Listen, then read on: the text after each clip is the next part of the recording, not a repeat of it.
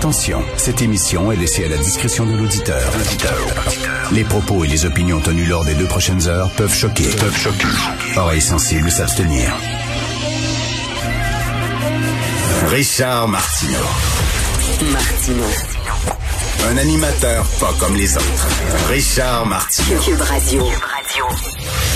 Hey, bon vendredi tout le monde. Euh, Mon ami Achille ici à la console vient de m'apprendre qu'il va faire moins 15 la semaine prochaine. Wow, on n'aura plus besoin de donner des contraventions. Le froid va se charger de nous garder à l'intérieur. Donc les policiers vont pouvoir euh, faire d'autres choses que donner des contraventions aux gens qui respectent pas le couvre-feu. Moins 15, c'est l'hiver qui commence officiellement la semaine prochaine.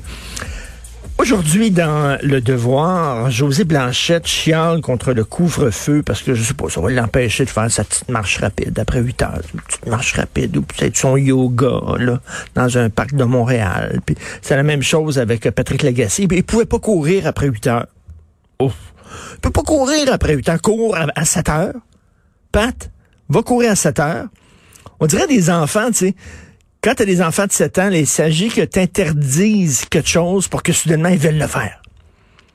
Tu sais, mettons, euh, mange pas de bonbons, là, c'est sûr qu'ils vont en manger. Mais si t'en parles pas des bonbons, ils en mangeront pas. Ils en mangeront pas, ils penseront pas. Mais il s'agit que tu dises, fais pas ça, et tu peux être sûr qu'ils vont le faire. Je suis convaincu, moi, que José Blanchette, Patrick Lagacé, là, quand tout était fermé, là, avant le couvre-feu, pourtant pas après 8 heures, il y avait rien à faire. Mais là, parce que tu dis, sans pas après 8 heures, là, oh, ma marche rapide, mon jogging. Je t'aboute. Qu'est-ce que vous allez, dire que je, je, je suis méprisant vers Je t'aboute. Je suis plus capable. Josie Blanchette, c'est pas, pas, pas une tarte, là. C'est une fille intelligente, là. Elle écrit aujourd'hui dans le devoir. Elle dit pourquoi, là, on, on confine tout le monde? Et elle écrit euh, dans 97% des décès, il y avait une condition médicale préexistante. Elle, dit, ouais, ceux qui meurent, c'est les vieux ou c'est les gens malades, ils ont des conditions... Ben, OK.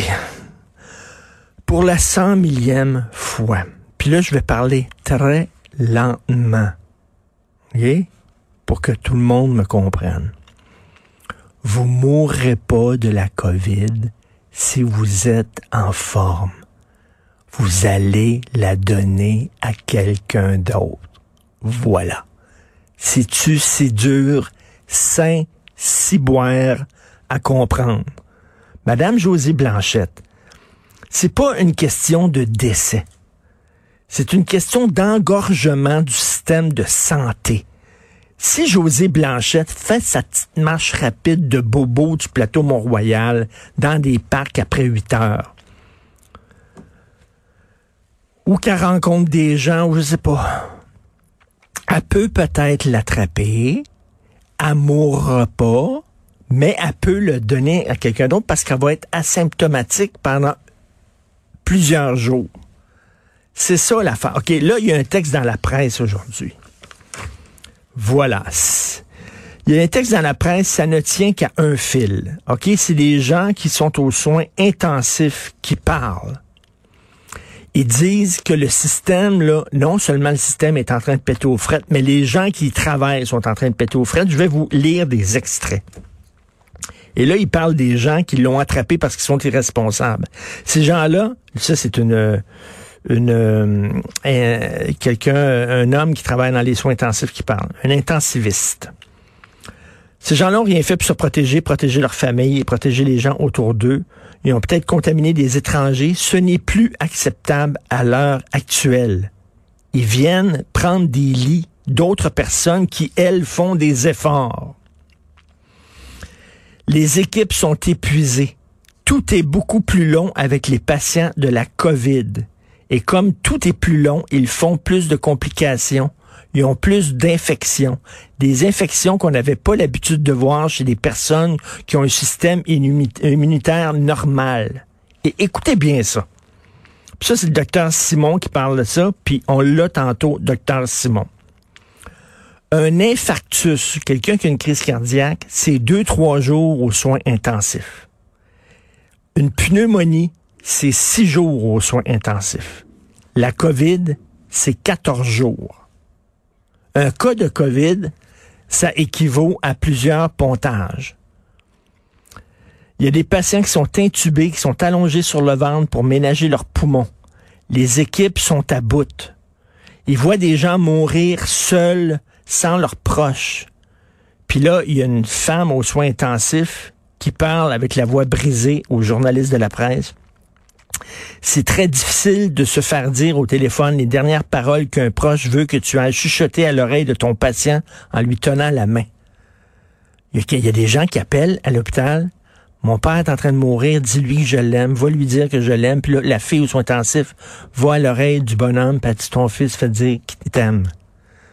C'est ça, Chris, la réalité. Mais, ma marche rapide, moi, après 8 heures. José Blanchette. Oui, mais ma course, moi, je cours avec mon ami de Pat Lagacé. Venant de Tata, là, de ce genre d'intervention-là, mais c'est des gens allumés. Quand tu dis que même eux autres commencent à chialer contre les mesures sanitaires, là, les bras m'en tombent. Christy, la, la situation, elle est très grave. Là, je continue le texte de la presse. Il y a des bozos qui vont partir en voyage, qui vont pas faire leur quarantaine, qui seront peut-être asymptomatiques. Ils continuent leur vie, mais ça va frapper leur voisine ou quelqu'un qu'ils ont croisé et qui ont rien demandé. Et là, là, le couvre-feu, c'est pas parce qu'ils ont peur que tu attrapes la COVID en courant. C'est parce qu'ils savent qu'après huit heures, il y a des gens qui allaient les uns chez les autres se visiter. Pourquoi il n'y a pas d'auto actuellement dans les rues, puis il y en avait avant? Pourquoi? Où c'est qu'ils allaient ces gens-là avant, alors que tout était fermé? Ils allaient se visiter. Ils allaient souper les uns chez les autres. Puis un couvre-feu, ben, tu peux pas dire oh, on le fait à moitié. Tu es obligé de le faire pour tout le monde. Fait que fais donc un effort. Ta Christine marche rapide. Ou ta, ta Christine course avec ton chum. Fais-la à 7 heures. T'es même pas capable de faire ça. C'est le seul effort qu'on te demande. Un texte au complet, là. Si un pays nous déclare une guerre, ça fait 25 fois que je le dis, mais je le répète, on perd en 10 minutes. On perd en 10 minutes. On est incapable du moindre effort collectif. On est incapable de penser aux autres. On perd en 10 minutes, je vous le dis.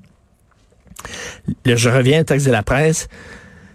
Il y a une fatigue mentale énorme dans les équipes. Et là, il y a un autre qui, un, autre médecin, Dr. Goldberg, chef des soins intensifs du Centre universitaire de santé McGill. Ça fait presque un an que ça existe, mais on dirait que ça fait dix ans que ça dure. Les infirmières, les inhalothérapeutes font un travail exceptionnel. Ils acceptent d'augmenter leurs heures de travail alors que leur santé est à risque, mais ils constatent que l'anxiété et le stress du personnel sont extrêmement élevés. On roule alors que le réservoir est à vide, mais on continue de rouler. Pensez-vous que le docteur Peter Goldberg, il fait de la marche rapide ou de la course? Oui, il en fait dans les couloirs de l'hôpital. C'est ça, lui, son exercice. Ça marche rapide, là. C'est d'un lit à l'autre, puis tout ça. J'en reviens pas, je suis taboute. Vous écoutez Martineau.